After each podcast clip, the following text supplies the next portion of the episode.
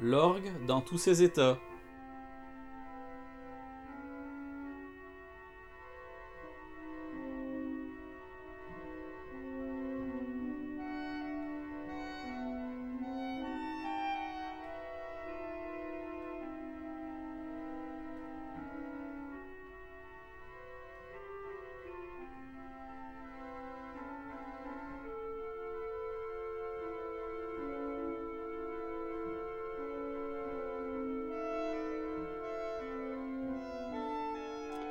Bonjour et bienvenue à un nouvel épisode de l'orgue dans tous ses états. Aujourd'hui, le troisième épisode de la série Symphonie itinérante, dans laquelle on va s'intéresser à la symphonie avec orgue de Aaron Copland. Aaron Copland est américain, il est né en 1900 et mort en 1990. Dans sa jeunesse, euh, il vient étudier à Paris pour étudier entre autres avec Nadia Boulanger pour laquelle il va avoir vraiment une grande admiration. Et euh, justement, euh, peu avant de repartir à la fin de ses trois ans d'études, Nadia Boulanger le présente à Koussevitzky, qui est chef d'orchestre.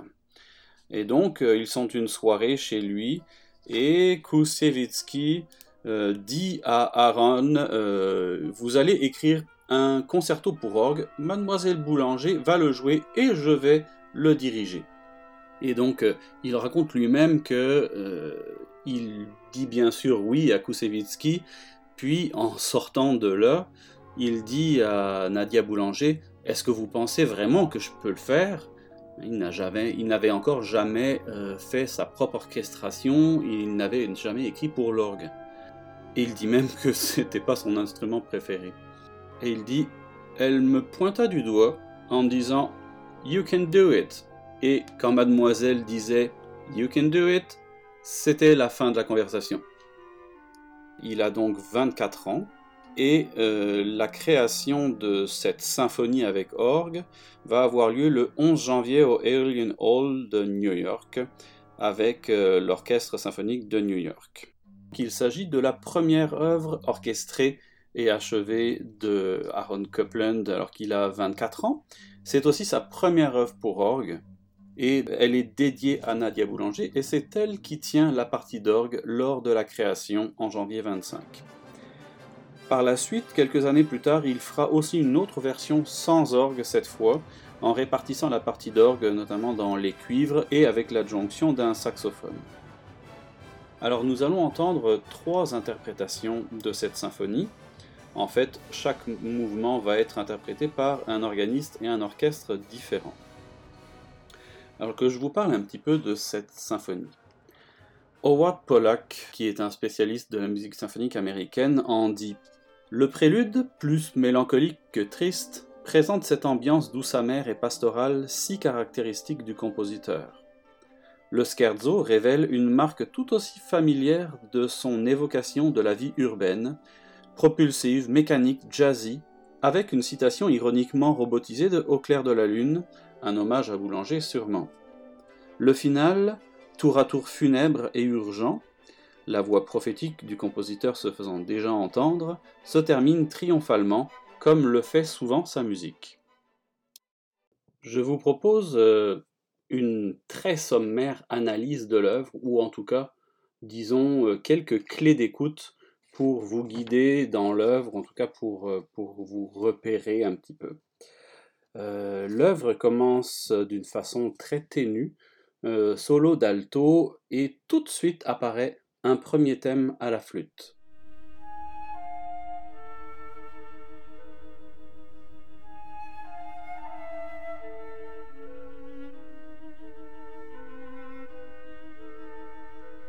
Ce premier thème va être modifié, inversé et entendu à l'orgue.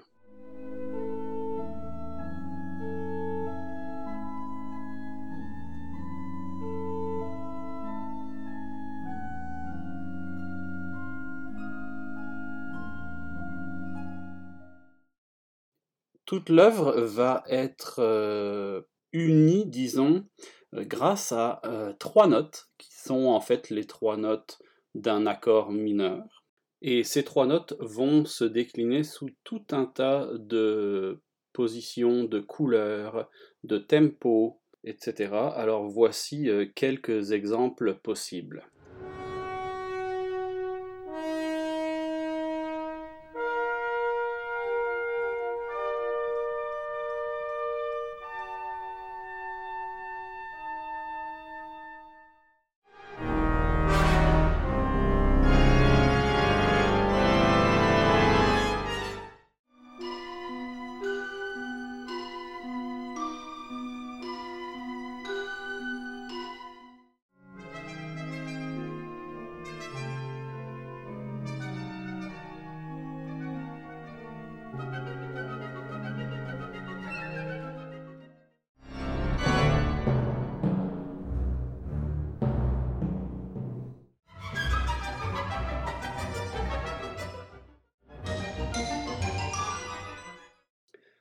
Citais Howard Pollack tout à l'heure, qui évoquait cette euh, citation de Au clair de la lune.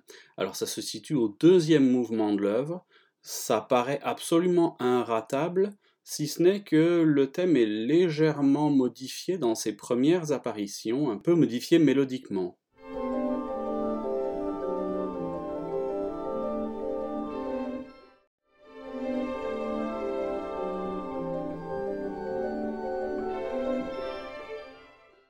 Puis, à un moment, il apparaît vraiment beaucoup plus clairement et fortissimo à la pédale.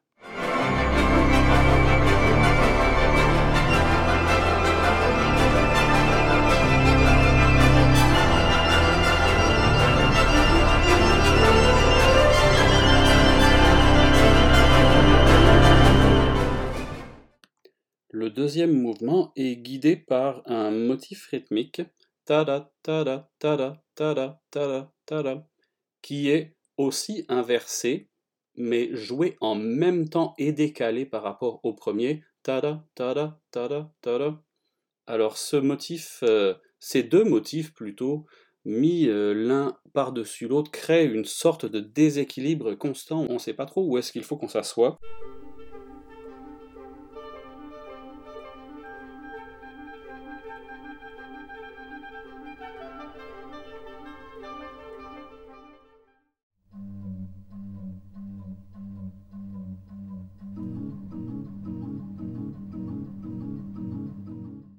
Alors c'est très intéressant. Évidemment, par-dessus ça, on va avoir les autres thèmes qui se mêlent. Il y a un très beau thème qui arrive dans la section de trio. Et euh, bien sûr, nos trois notes vont être omniprésentes dans ce mouvement central. En valeur longue, en contraire, en note courte, euh, vous allez entendre justement au début du mouvement les trois notes donne naissance à une mélodie qui va s'étaler sur tout le pupitre des cordes.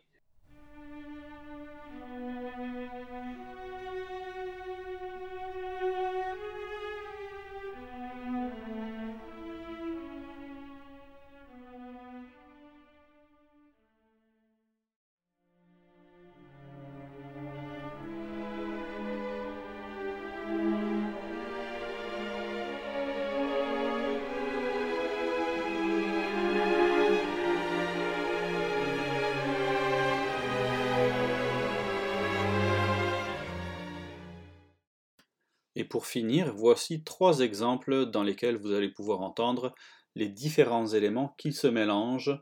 Donc euh, essentiellement le premier thème qui était exposé à la flûte au départ et les trois notes.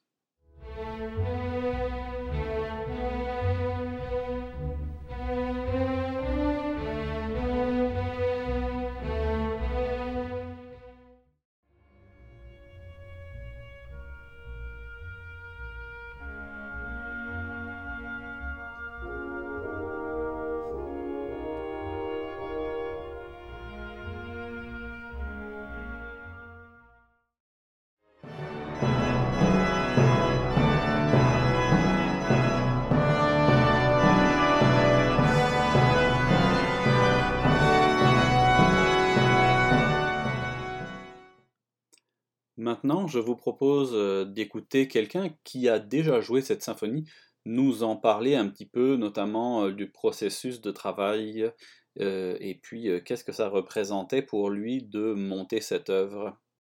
Il s'agit du jeune organiste d'origine bretonne, Virgile Monin. Il avait joué ça il y a une dizaine d'années avec l'Orchestre national de Lille. J'ai effectivement joué donc la symphonie de Copland, je crois que c'était en 2012 si je me trompe pas, 2012 ou 2013. Euh, je remplaçais en fait Yves Castagnet qui devait le faire et euh, bon qui était très pris par son son travail à Notre-Dame. Du coup, c'est moi qui avais euh, eu la charge de, de jouer cette symphonie-là. Donc, c'était avec l'Orchestre national de Lille qui était dirigé par Benjamin Héline. Je crois que c'est un anglais.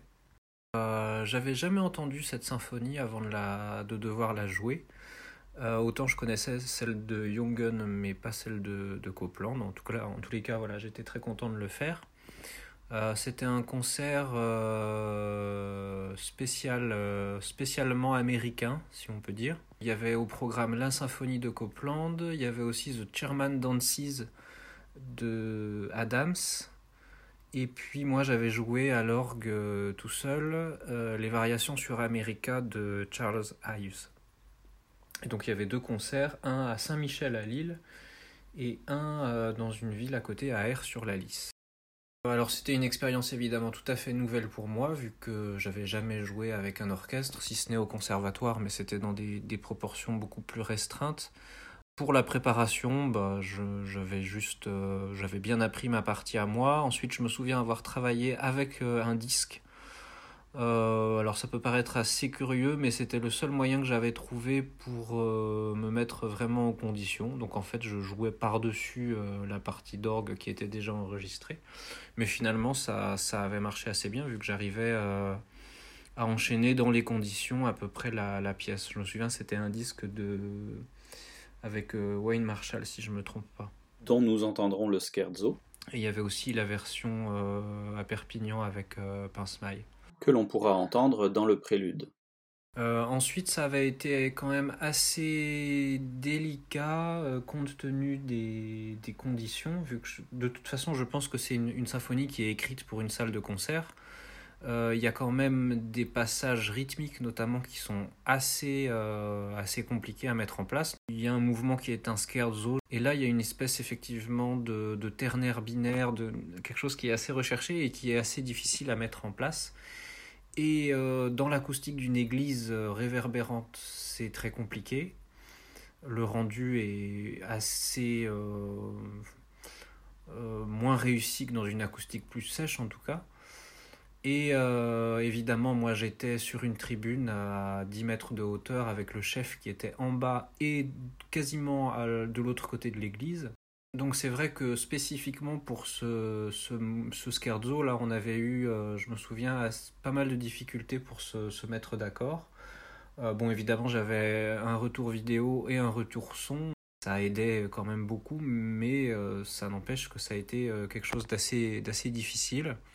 Euh, et les autres mouvements, dans mon souvenir, c'était plutôt bien passé. C'était surtout le scherzo qui était difficile. Après, dans le cadre du concert à R sur la lisse, euh, il y avait une difficulté euh, supplémentaire, c'est-à-dire que l'orgue n'avait pas de combinateur. Donc, en plus de la contrainte de jouer avec l'orchestre, il y avait aussi les tireurs de jeu, deux tireurs de jeu de chaque côté, parce qu'il y avait pas mal de manœuvres à faire. Et c'est vrai que ça, pendant les répétitions, c'était euh, assez, euh, assez compliqué. On ne se rend pas compte finalement quand, quand on joue de l'orgue tout seul euh, que toutes ces manœuvres, ça prend du temps. Et quand il y a un orchestre qui attend, par exemple, pour refaire des passages ou des choses comme ça, ça c'était assez compliqué aussi. mais bon, ça fait partie, du, ça fait partie de, de l'expérience.